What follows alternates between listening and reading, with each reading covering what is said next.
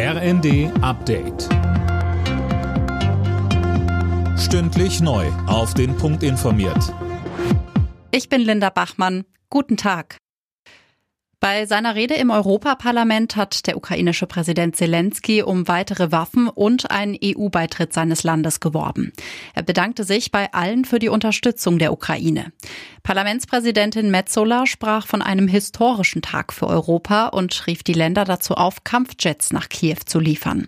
In Brüssel nahm Zelensky auch am EU-Sondergipfel teil. Dort beraten die Staats- und Regierungschefs noch bis morgen unter anderem über Hilfen für die Ukraine und Migration. In den Erdbebenregionen kommen die ersten Hilfslieferungen an. Aus Deutschland sind heute drei Bundeswehrmaschinen beladen mit 50 Tonnen Hilfsgütern Richtung Türkei gestartet. Ein erster Hilfskonvoi hat außerdem die syrischen Rebellengebiete erreicht.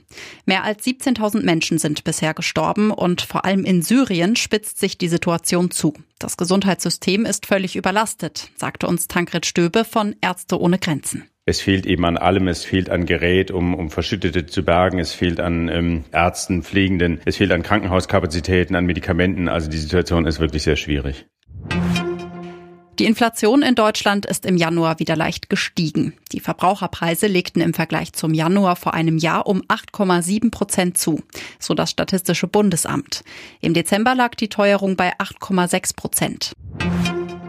Der DAX ist auf den höchsten Stand seit über einem Jahr geklettert. Ein Grund ist, dass die Inflationsdaten besser ausgefallen sind als erwartet.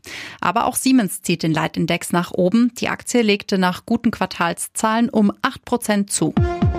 Alle Nachrichten auf rnd.de